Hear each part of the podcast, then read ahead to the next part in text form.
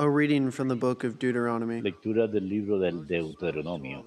Moisés habló al pueblo diciendo, El Señor tu Dios te suscitará un profeta como yo de entre tus hermanos. A él le escucharán. Es lo que pediste al Señor tu Dios en el Horeb el día de la asamblea. No quiero volver a escuchar la voz del Señor mi Dios, ni quiero ver más ese terrible incendio. No quiero morir. El Señor me respondió, tienes razón. Suscitaré un profeta de entre tus hermanos como tú. Pondré mis palabras en su boca y les dirá lo que yo le mande. A quien no escuche las palabras que pronuncia en mi nombre, yo le pediré cuentas. Y el profeta que tenga la arrogancia de decir en mi nombre lo que yo no le haya mandado o hable en nombre de dioses extranjeros, ese profeta morirá. Palabra de Dios, te alabamos, Señor.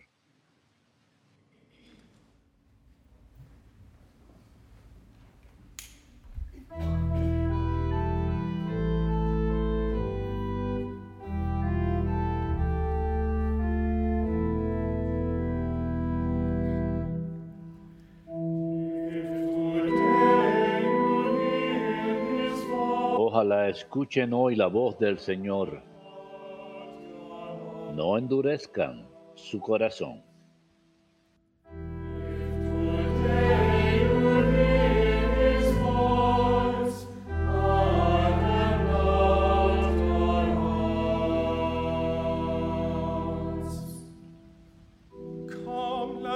Ven, aclamemos al Señor Demos vítores a la roca que nos salva.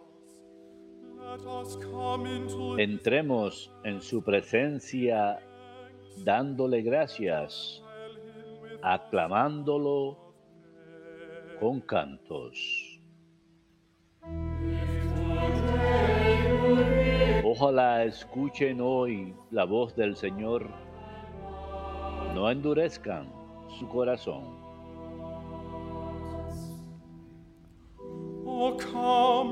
Entren, postrémonos por tierra, bendiciendo al Señor, Creador nuestro. Porque Él es nuestro Dios y nosotros su pueblo, el rebaño que Él guía.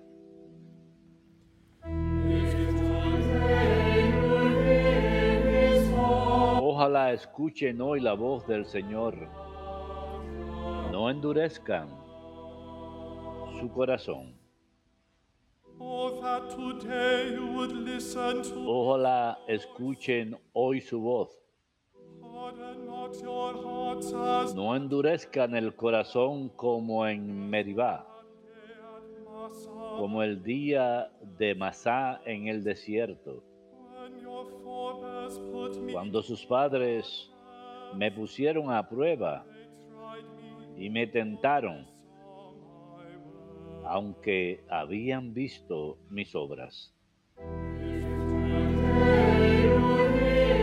Ojalá escuchen hoy la voz del Señor. No endurezcan su corazón.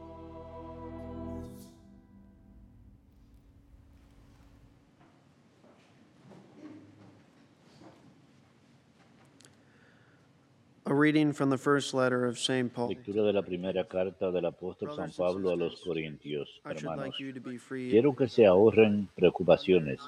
El célebre se preocupa de los asuntos del Señor buscando contentar al Señor. En cambio, el casado se preocupa de los asuntos del mundo buscando contentar a su mujer y anda dividido. Lo mismo, la mujer sin marido y la soltera se preocupan de los asuntos del Señor consagrándose a ellos en cuerpo y alma. En cambio, la casada se preocupa de los asuntos del mundo buscando, buscando contentar a su marido. Les digo todo esto para su bien, no para ponerles una trampa, sino para inducirlos a una cosa noble y al trato con el Señor sin preocupaciones. Palabra de Dios, te alabamos, Señor.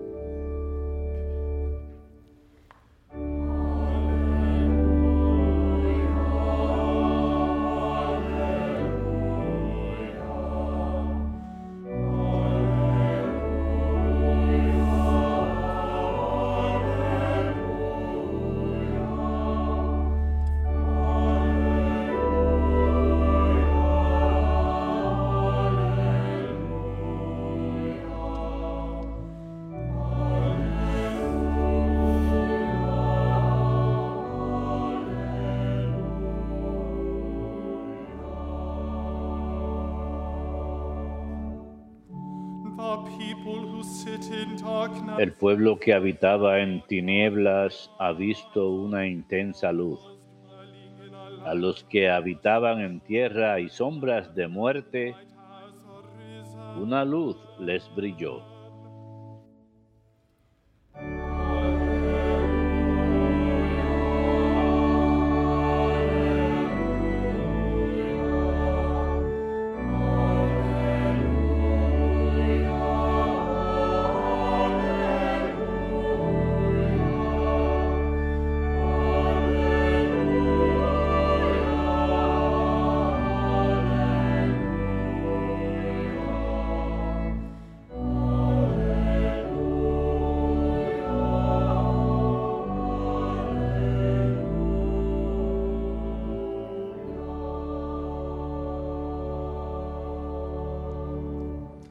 The Lord be with you.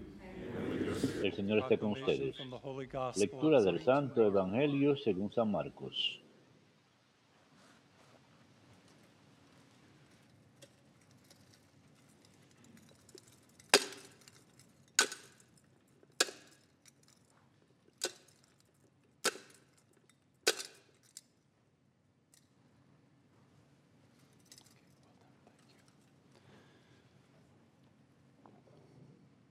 Then they came to Capernaum. En aquel tiempo Jesús y sus discípulos entraron en Cafarnaúm y cuando el sábado siguiente fue a la sinagoga a enseñar, se quedaron asombrados de su enseñanza, porque no enseñaba como los letrados, sino con autoridad. in their synagogue was a Estaba precisamente en la sinagoga un hombre que tenía un espíritu inmundo y se puso a gritar, ¿qué quieres de nosotros, Jesús Nazareno? ¿Has venido a acabar con nosotros? Sé quién eres, el santo de Dios. Jesús lo increpó. Cállate y sal, y sal de él. El espíritu inmundo los retorció y dando un grito muy fuerte salió. Todos se preguntaban estupefactos, ¿qué es esto? Este enseñar con autoridad es nuevo. Hasta a los espíritus inmundos les manda y le obedecen. Su fama se extendió enseguida por todas partes, alcanzando la comarca entre de Galilea. Palabra del Señor, gloria a ti, Señor Jesús.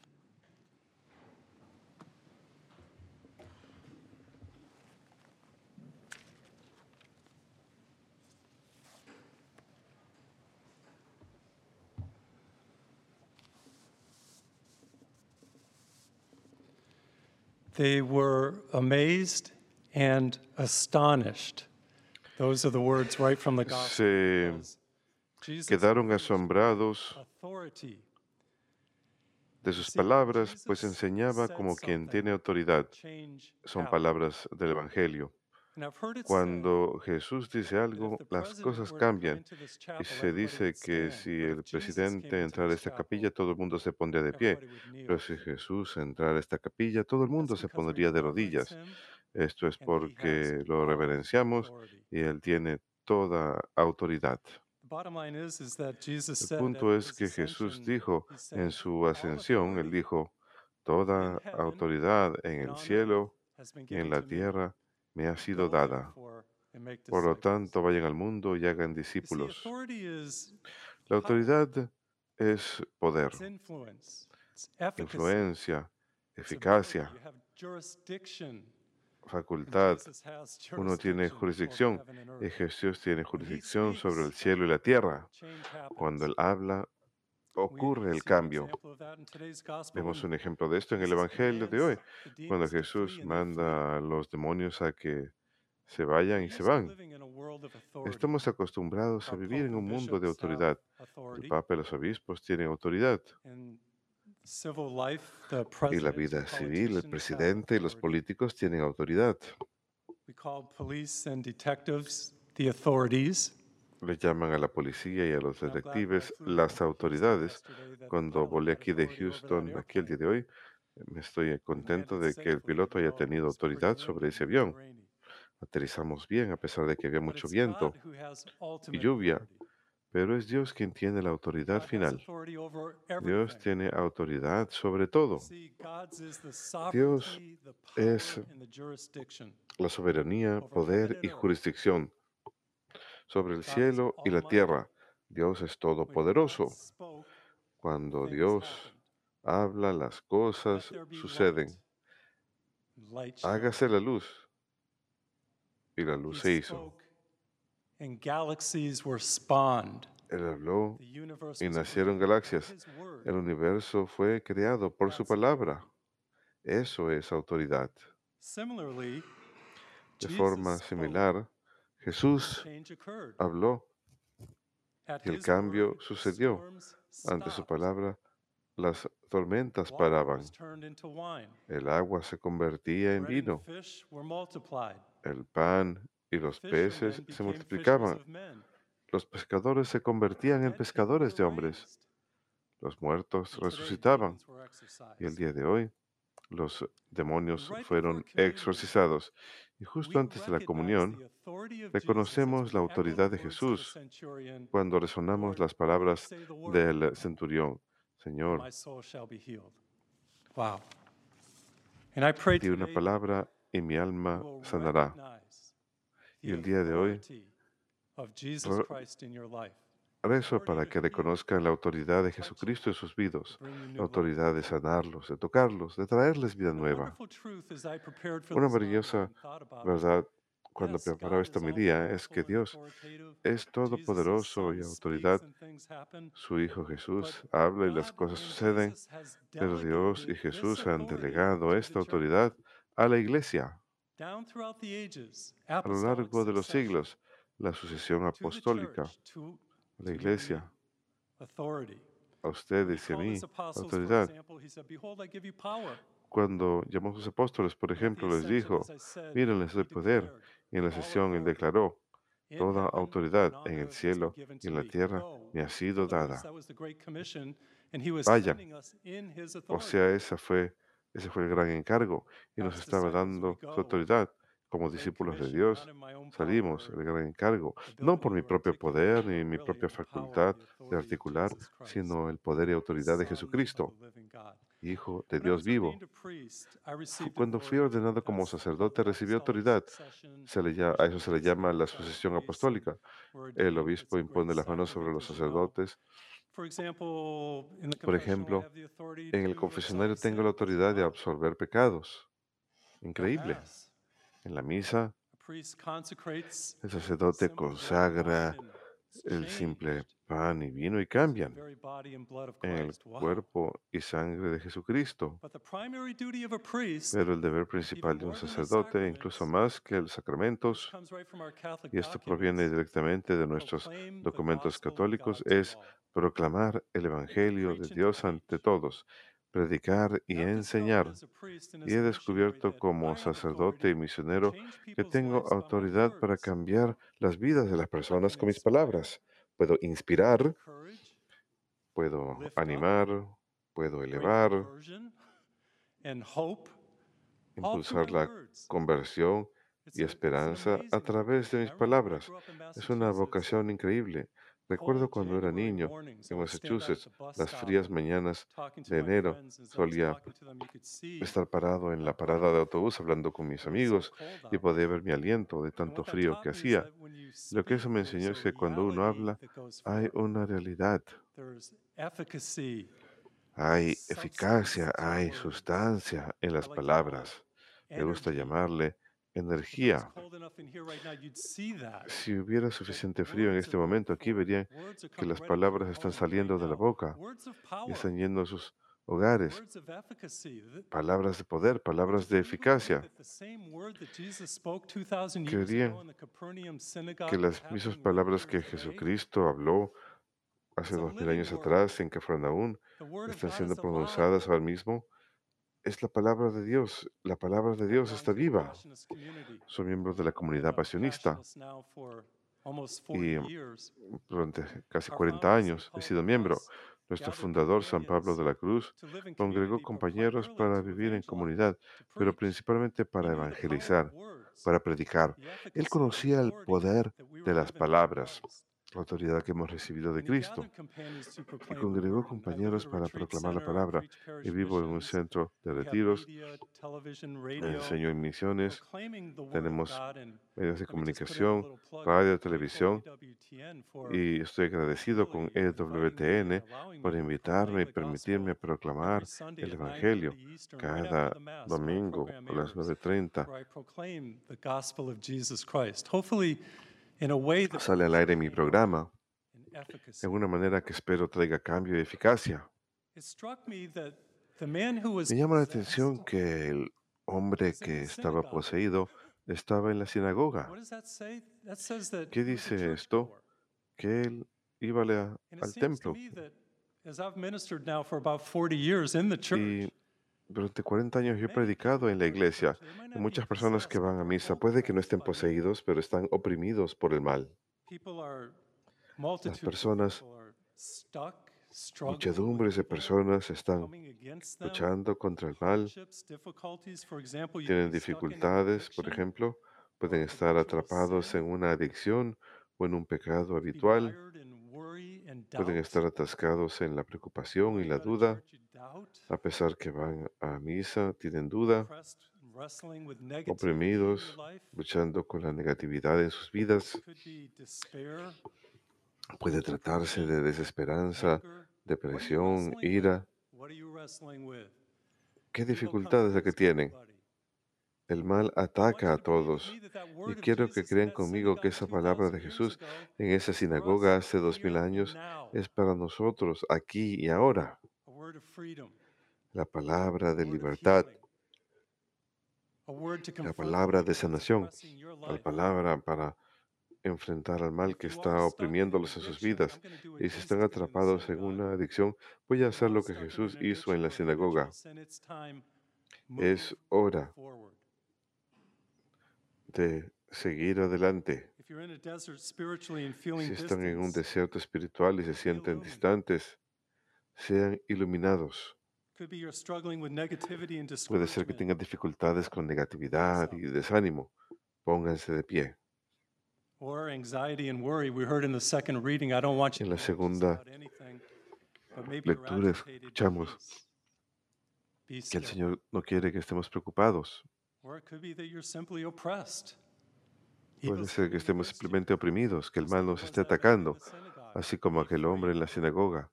in Queden libres en nombre de Jesús. Como hijos de Dios, tenemos el derecho a ser libres. We have the right to an Tenemos el derecho a una vida en abundancia. Tenemos el derecho a una relación cercana con Dios. Es nuestro legado tener paz y vivir vidas prósperas y fructíferas. Así que les digo, y a los que nos miran por televisión y nos escuchan por la radio, la paz esté con ustedes. Tranquilidad, serenidad, armonía, libertad, healing, calm, sanación, calma, grace, gracia, abundancia. Believe with me, folks. Crean conmigo, just 2,000 years hermanos, no fue solamente hace dos mil años que Jesús habló. Él está aquí ahora y ruego que esa palabra eficaz, si fuese, que esa palabra tenga efecto en sus vidas. Acabamos de rezar el Salmo. Si hoy escuchan la voz del Señor, no endurezcan sus corazones. Healing, Y la palabra del Señor está llena de gracia, da sanación y tranquilidad. Aquí mismo, en este momento, la palabra de Jesús está siendo pronunciada sobre ustedes y sobre mí para tocarnos y levantarnos.